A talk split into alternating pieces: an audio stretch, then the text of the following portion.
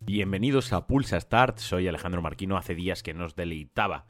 con mi voz, así que hoy el programa intentaré que sea un poquitín más largo y repasaremos todas las noticias de la semana pasada y del fin de semana. No son muchas, las interesantes al menos, pero bueno, vamos, como digo, a darle un repasillo y empezamos hablando de cifras de ventas de consolas y es que Take Two que básicamente es la empresa madre de Rockstar Game y de 2K,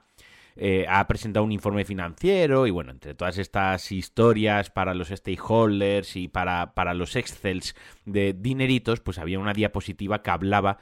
de que ya hay 77 millones de consolas de actual generación en todo el mundo, es decir, PlayStation 5 y Xbox Series S y X. 77 millones de consolas eh, ya por sí solo es una barbaridad. Pero claro, aquí los analistas y los foros y Reddit y bueno, y todos los portales de, videojuegos se han puesto a trabajar manos a la obra, como es lógico, y han empezado a hacer sus matemáticas, han sacado la calculadora, y es que hace no mucho, eh, sobre noviembre creo, diciembre, noviembre, eh, Sony dijo que había vendido ya 50 millones de unidades de PlayStation 5. Si a 77 restamos 50, pues nos quedan 27, de lo que se puede extraer, de lo que se puede extraer que a finales de 2023 PlayStation 5 o Sony había vendido el doble de consolas que Microsoft. No me parece descabellado, entre otras cosas, porque la estrategia de, de Microsoft de dentro de su consola de actual generación también segmentarla en dos consolas más eh, pues hacer rival a una consola con otras dos. Bueno, podría parecer al principio que es más fácil porque, bueno, el que no se compra la X se compra la S y abarcas más mercado, pero yo sigo estando en mis 13, yo no me bajo de la burra que la decisión de splitear la generación actual de series XS no fue a corto plazo era una buena idea porque, porque la Series S era una buena consola para introducirse en muchos hogares que no habían tenido consola todavía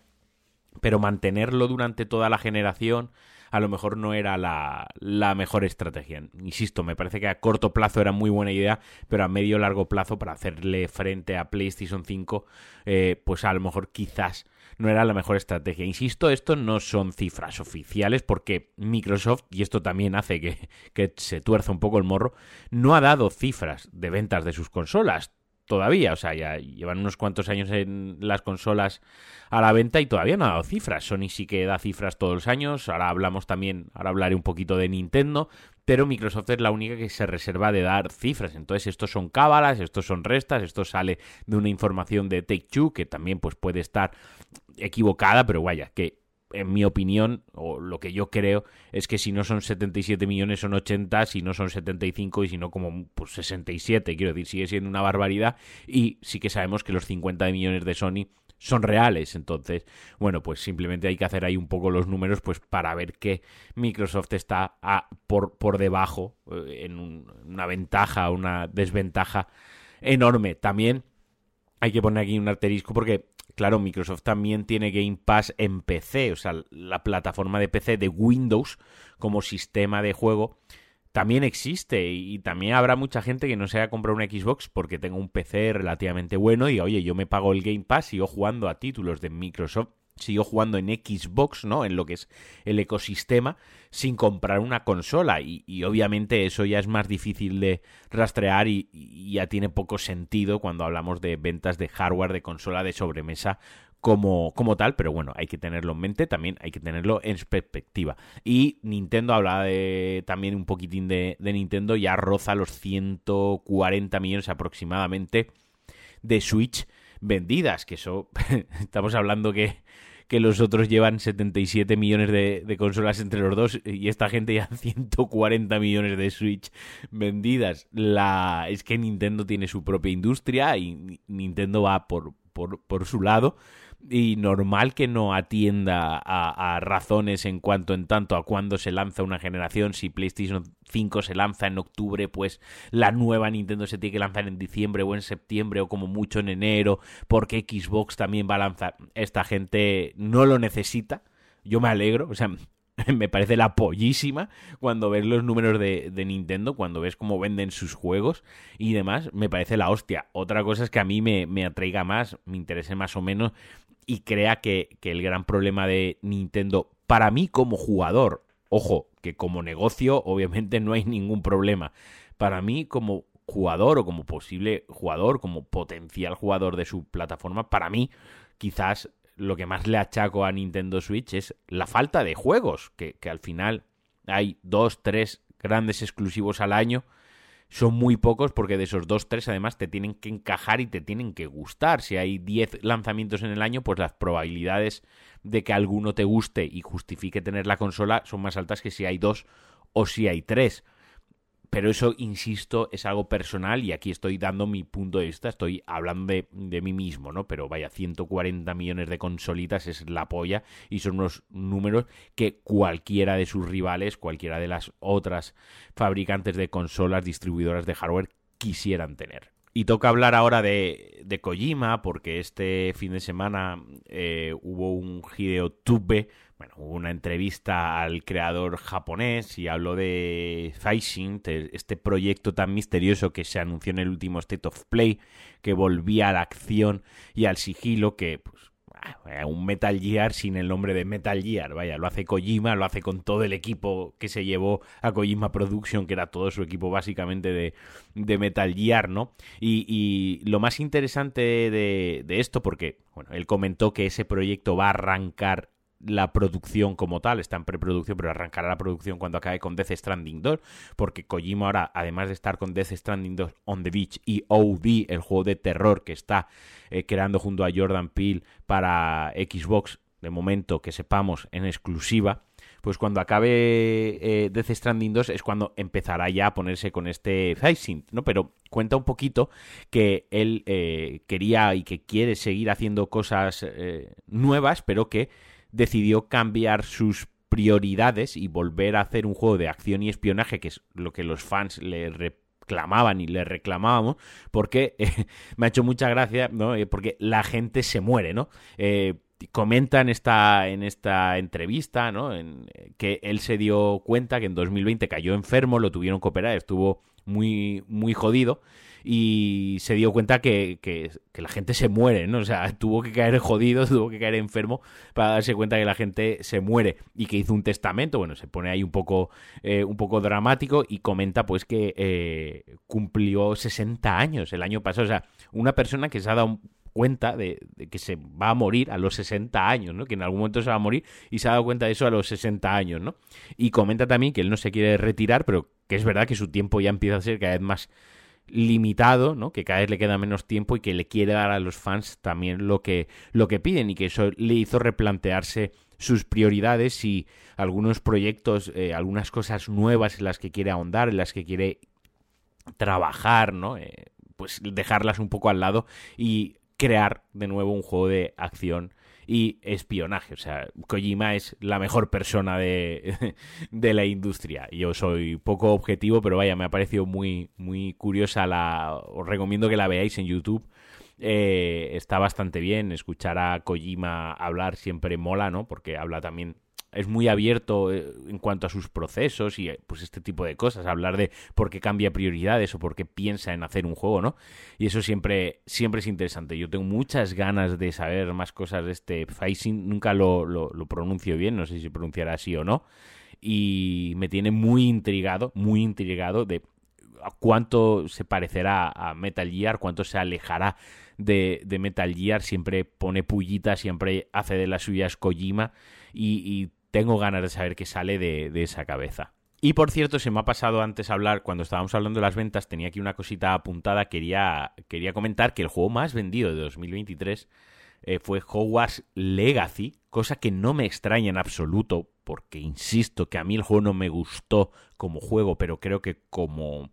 como pieza de merchandising de lo que es el universo Harry Potter y para los Potterheads, o sea, me parece uno de los mejores eh, productos de merchandising alrededor de un universo literario y cinematográfico que, que, se ha hecho. Yo soy fan de otros universos cinematográficos, fan de otros universos literarios y creo que nunca he tenido una pieza de fan service tan tan buena a ese nivel de detalle, de fidelidad y de que realmente te sumerja en ese, en ese mundo como, como lo es Hogwarts Legacy, que luego la parte del gameplay y de la estructura del mundo abierto a mí no me gustó, sobre todo la estructura del mundo abierto, el combate me parece interesante, pero en sí lo que era el planteamiento de la narrativa y, de, y del planteamiento de cómo se te presentaban las misiones, la progresión y el avance, a mí no me gustó. Por favor, matizo esto, pero el juego más vendido de 2023, pues, pues tiene que haber gustado a la gente, ¿no? Y adelantó por 2 millones, que no es mucho, a Zelda Tears of the Kingdom. Eh, esto, ojo, que dices, hostia,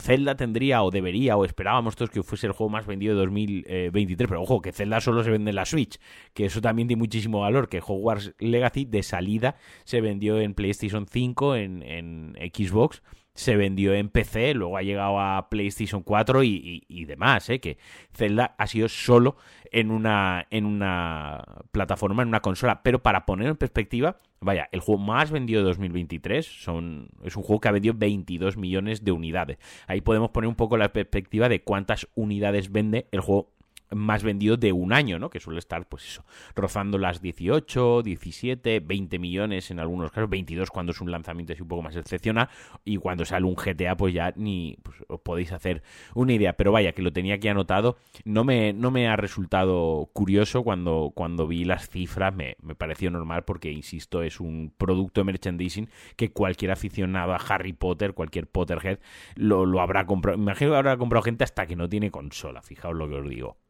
Y ya para ir acabando, CD Projekt Red la semana pasada anunció que Cyberpunk 2077 2 o la secuela de Cyberpunk 2077 ya está a full desarrollo, están en pleno desarrollo, ya ha entrado en esa fase temprana de desarrollo y que, que estaba previsto para 2024, así que lo más probable es que durante todo este año yo creo que más a finales de año ya tendremos una buena actualización porque hace Project Red cuando ya avanza un poquito los desarrollos sabéis que les gusta enseñar las cosas demasiado pronto eso es bueno y eso es malo. Eh, tiene, tiene sus dos, dos, caras, ¿no? Pero vaya, ya están a tope con ello y de hecho han revelado algunos detalles de, cómo será la secuela, cómo quieren que sea la secuela, que pues por ejemplo volverá el crafteo, tendrá muchos más eventos aleatorios, quieren que no se note tanto las, los cortes entre las escenas eh, y el gameplay, que es algo que ya en Cyberpunk 2077 estaba bastante, bastante conseguido e incluso piensan con la mente un poco grande, intentan ser ambiciosos, aunque yo creo que esto se quedará fuera, eh, barajar, pues a lo mejor funciones multijugador, algún tipo de multijugador, eh, también una cosa que se ha solicitado mucho en 2077 en la primera entrega, yo el primero que lo solicité y me encantaría haberlo visto, es una cámara en tercera en tercera persona y obviamente pues el mapa será más grande y más ambicioso, aunque Cyberpunk 2077 ya tiene un mapeado muy extenso, muy grande, más aún con la con el DLC, pero sí que es verdad y hago foco en el punto clave que es el tema de los eventos dinámicos, los eventos aleatorios y que puedes tener el mapa más grande del mundo de los videojuegos que si el mapa no que si no pasan cosas, no pasan cosas, de poco te sirve un desierto guapísimo si no, si no pasan cosas, ¿no? Es al final lo que, lo que da esa inmersión y lo que marca esa diferencia son esos eventos, ¿no? Y esa riqueza en el mundo. Yo cuando veía esto, cuando leía sobre, sobre lo que tenían pensado para la secuela, hablaba eh, hablaba de Red Dead Redemption 2 con, con un amigo, ¿no? De, de cómo Red Dead Redemption 2 juega muy bien con eso, ¿no? Con ponerte pequeños eventos que no son tan, tan aleatorios cuando jugar 230 horas, que es lo que yo yo jugadas, te das cuenta que no son tan aleatorios y más o menos ya los puedes predecir o sabes por dónde van a salir ciertas cosas. Eh, pero lo enmascara y, lo engaña muy bien, ¿no? O sea, para, para, una primera partida no te das ni cuenta y te crees que hay mil cosas aleatorias, random y que estás en un mundo súper vivo, ¿no? Y al final creo que eso es una de las cosas que le faltaba a Cyberpunk 2077 y creo que es el foco y creo que es lo importante y lo que molaría que nos aportase la, la secuela. Ya si tiro de la tercera persona mola mucho porque ponerte ropitas así Cyberpunk, customizarte al personaje de toda la polla para luego jugar en primera persona y mirar tu momento al espejo pierde un poco de gracia, ¿no? Pero bueno, eso ya por, por pedir a los Reyes Magos. Y bueno, hasta aquí el Pulsa Star de hoy. Se ha hecho un poquitín más largo, un cuartito de hora, ya os lo he dicho al principio. Estaba la semana pasada recopilando algunas noticias. Me gustaría grabar más a menudo, pero muchos días eh, leo las noticias, hago un repaso por foros y, demás y veo que pues, la industria del videojuego a veces es un poco caprichosa y tenemos una semana súper frenética y luego se para todo, además ha ido evolucionando. Lo pensaba también el otro día, ¿no? Desde que empecé Pulsa Start cómo ha evolucionado la industria del videojuego en cuanto en tanto cómo, cómo se da la información, cómo nos llega la información, ¿no? Que ahora parece que hay 15 días con mucha información, eh, una, una compañía anuncia algo y otra anuncia algo más grande y otro juego sale por aquí y luego estamos tres meses sin saber nada absolutamente hasta que hay otro evento digital. Antes con el, con el E3 parecía que todo se concentraba en una semana y luego durante todo el año se iba dando todo con cuentagotas, pero todo el año era constante y ahora parece que, viene la información como, como en oleadas, ¿no? Es curioso como hacer un podcast sobre actualidad de los videojuegos que nació con, la idea de ser diario, como también he tenido que adaptarme y como también evoluciono porque, porque la propia industria evoluciona y, me he dado cuenta con el tiempo que, que ya no llega la información que las compañías ya no sueltan, entre comillas y, y, coloquialmente dicho así, ¿no? Ya no sueltan la información de la misma manera. Pero bueno, que me estoy enrollando aquí con cavilaciones y con historias mías, eh, que os quiero mucho, que ya sabéis que me podéis apoyar en patreon.com barra Alejandro Marquino, invitarme a un Monster, formar parte de la comunidad de, de Pulsa Start en Telegram, que los fines de semana no se habla de videojuegos, esto lo he contado alguna vez. Me encanta que el fin de semana no se habla de videojuegos. Entre semana la gente se acaba juegos de 20 horas, pero el fin de semana no tocan ni la consola. Yo de mayor quiero ser como ellos. Os mando un fuerte abrazo, espero que tengáis buena semana y adiós.